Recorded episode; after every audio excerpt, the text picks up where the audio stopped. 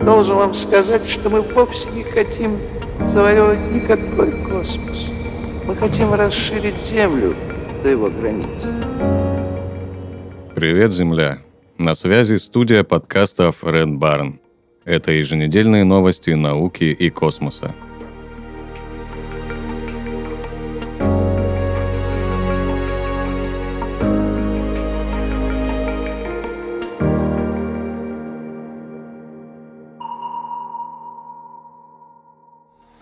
Астрономы предложили всем желающим присоединиться к поиску астероидов.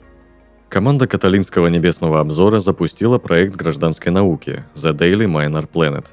Теперь любой желающий может помочь ученым обнаружить на полученных снимках новые астероиды, в том числе потенциально опасные для Земли.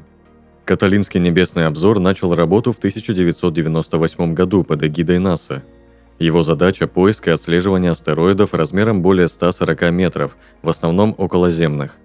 Для наблюдений он использует два телескопа наземной обсерватории Аризонского университета. За время работы обзора были обнаружены тысячи сближающихся с Землей астероидов и большое количество астероидов из главного пояса между Марсом и Юпитером.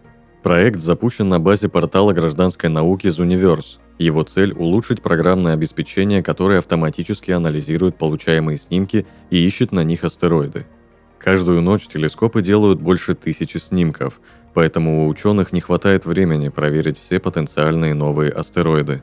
Участником проекта может стать любой желающий. Сначала нужно пройти обучение, затем просматривать снимки, на которых система автоматической обработки заметила потенциально движущийся объект и определять достоверность открытия. Объект может оказаться не астероидом, а тусклой фоновой звездой, шумами, частицей космических лучей или околоземным спутником, или артефактом, вызванным переотражением света в оптической системе. Для работы в проекте обязательно нужно зарегистрироваться. Тогда в случае обнаружения нового астероида имя первооткрывателя останется в истории.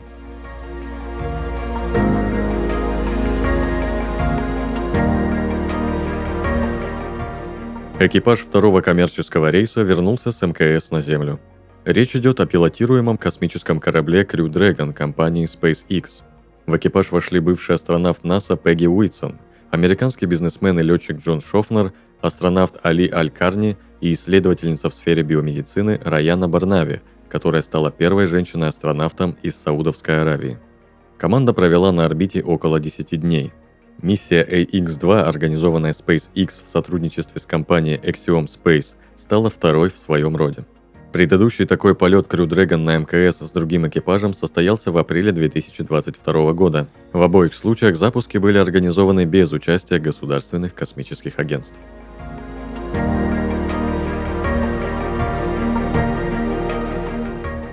Ученые выяснили, что галактика Черный глаз поглотила другую галактику.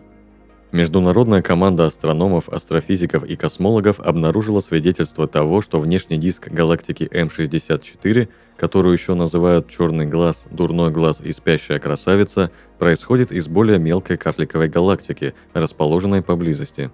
Предыдущее изучение М64 показало, что ее внутренние и внешние части вращаются в разных направлениях.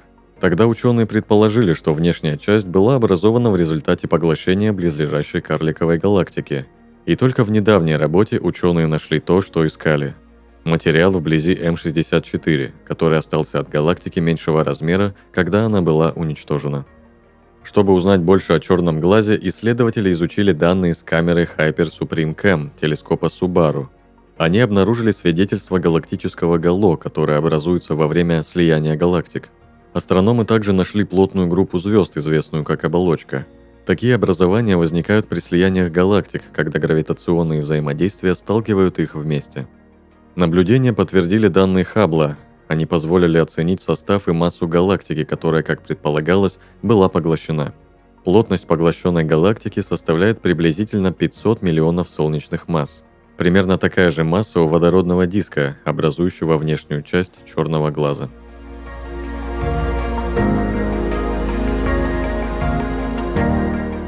Япония протестирует технологию передачи солнечной энергии из космоса на Землю.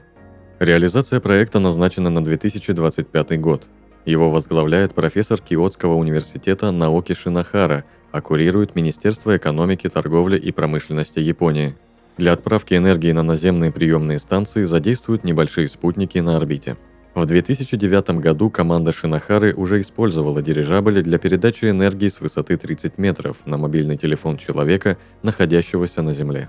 В 2015 провели эксперименты по передаче микроволновой энергии по горизонтали, а в 2018 по вертикали на расстоянии 50 метров. С тех пор ученые работают над совершенствованием технологии. Ее привлекательность заключается в том, что орбитальные солнечные батареи – потенциально неограниченный источник энергии, он не зависит от времени суток и погоды.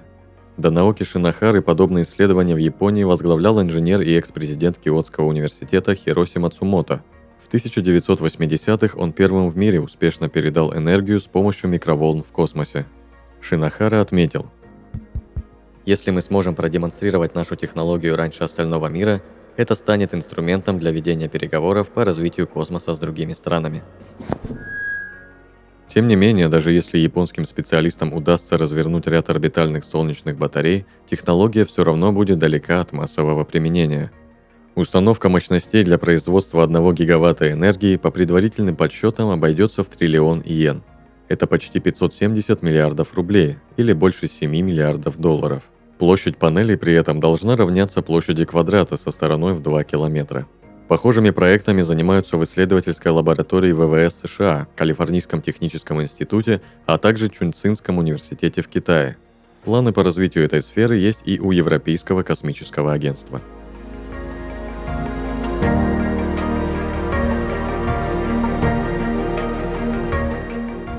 Треть планет возле красных карликов могут быть потенциальными аналогами Земли.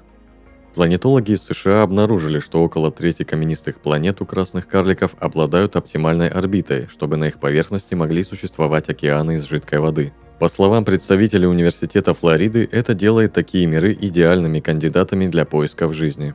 Проведенные расчеты показали, что около двух трети этих планет не могут поддерживать жизнь из-за действия приливных сил – но на остальной трети будут складываться условия, которые способствуют появлению жидкой воды.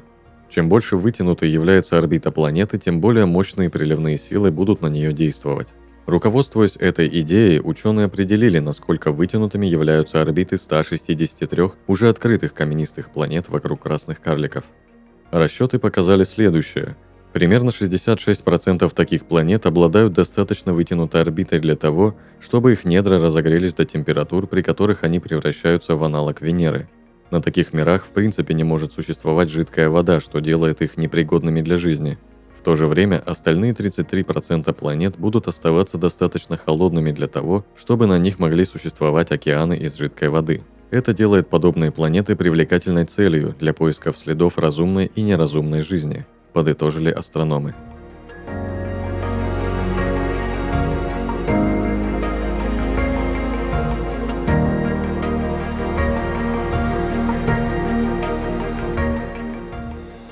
Вы прослушали новости науки и космоса. На связи была студия подкаста Фред Барн. Подписывайтесь на нас и помните, что информационная вселенная бесконечна.